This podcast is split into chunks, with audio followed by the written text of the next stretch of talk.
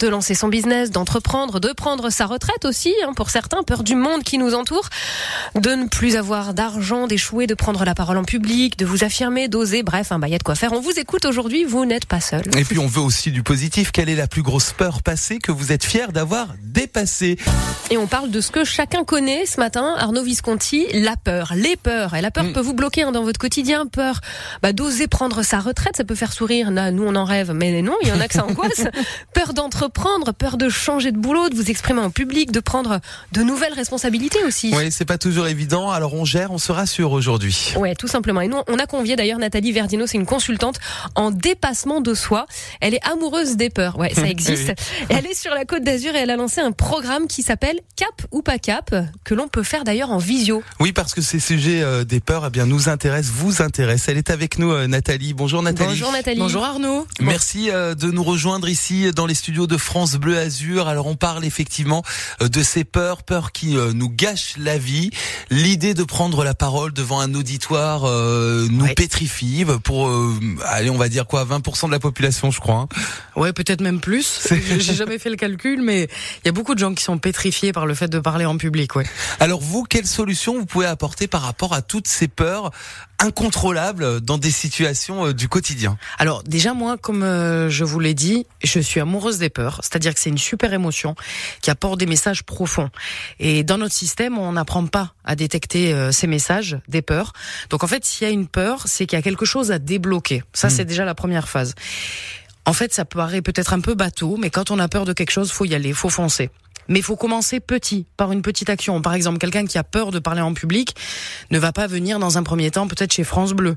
Ça va être compliqué, ça va être la panique. Donc il peut peut-être commencer à faire un live sur les réseaux ou parler en public avec un petit, euh, comment dire, avec un petit Un public. petit auditoire, Oui, voilà. sa Voilà. famille, ses amis. Voilà, exactement.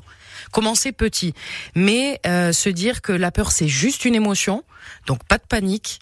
Elle est là pour nous donner un message profond, et du coup le fait de la dépasser, on se rend compte que c'était pas si catastrophique que ça. Bon, ok. Alors pourquoi on a peur? On a le trac par exemple pour s'exprimer en public. On est nombreux, Nathalie. Oui, c'est vrai. Bah, déjà, on n'a pas l'habitude de le faire. Dans notre quotidien, en général, il y a très peu de gens qui parlent en public euh, depuis très longtemps, hein, de, façon très naturelle. Ça, c'est la première chose. Et la deuxième chose, c'est qu'on a peur du regard des autres, en fait. C'est surtout ça.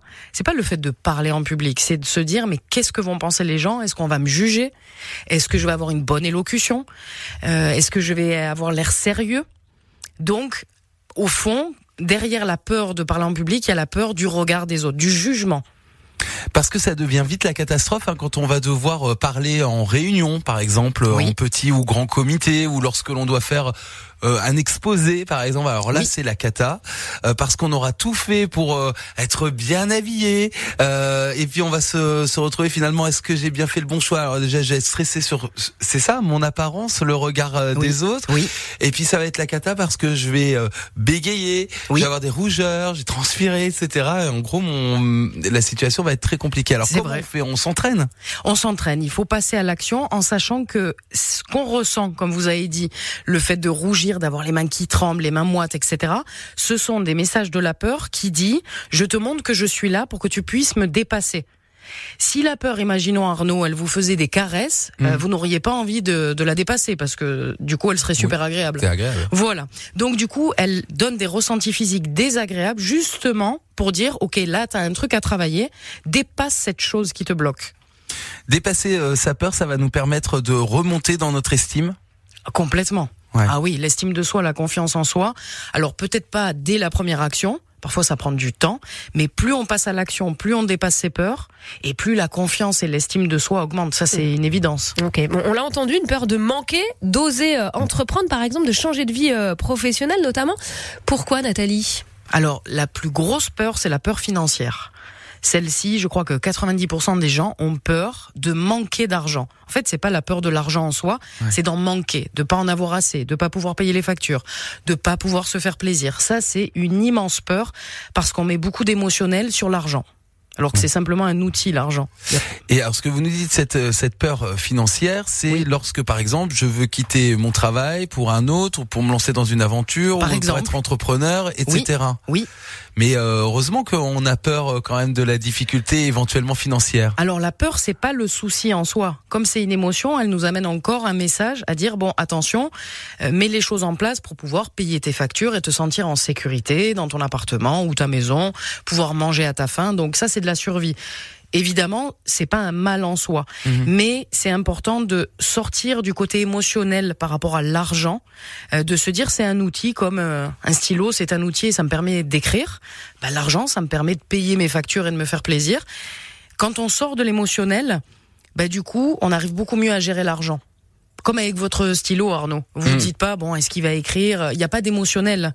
Vous prenez le stylo, le stylo, pardon, et vous écrivez si le stylo ne marche pas, vous allez en prendre un autre. Ah avec l'argent, c'est la même chose. Mais si j'ai pas d'argent, ça va être compliqué d'en trouver euh, si euh, jamais je n'ai plus de boulot ou si euh, Il y a toujours mon projet Il y a toujours une, catastrophe on peut toujours trouver un travail.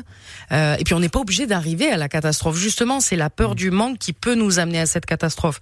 Si on est beaucoup moins dans l'émotionnel avec l'argent, bah du coup on se retrouve pas dans ces, ces situations catastrophiques parce qu'on fait en sorte de mettre les choses de façon très organisée. Mm. Il y a aussi quelque chose, c'est que la peur n'évite pas le danger.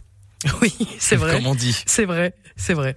Ça c'est vrai, et il faut l'avoir en, tête hein, justement. Euh, donc euh, voilà, euh, faire attention financièrement pour la suite, oui. mais oser. En fait, voilà le le mot d'ordre en fait par rapport à toutes ces peurs parfois irrationnelles, ça va être ça, c'est oser. Oser, oui. Oser, bon bah très bien, on mm. note. Hein. merci Nathalie Verdino. On continue de discuter ensemble.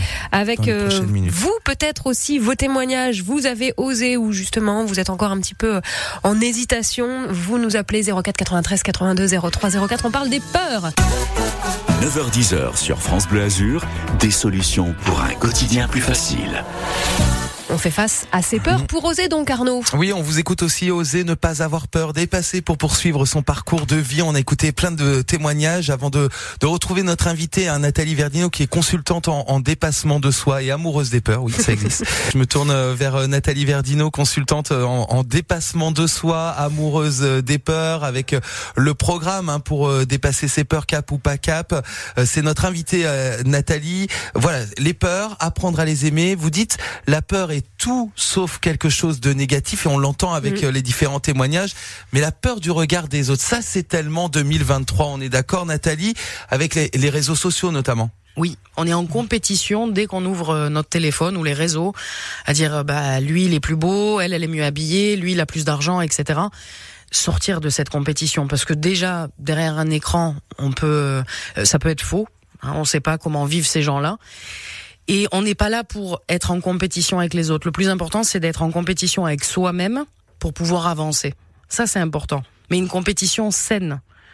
Chacun fait son chemin de vie en fait. On n'a pas besoin de regarder l'autre pour se dire ah ouais lui c'est bien ce qu'il fait, je vais faire du copier-coller pour me sentir bien dans ma vie. On est tous uniques, donc on peut pas agir comme ça.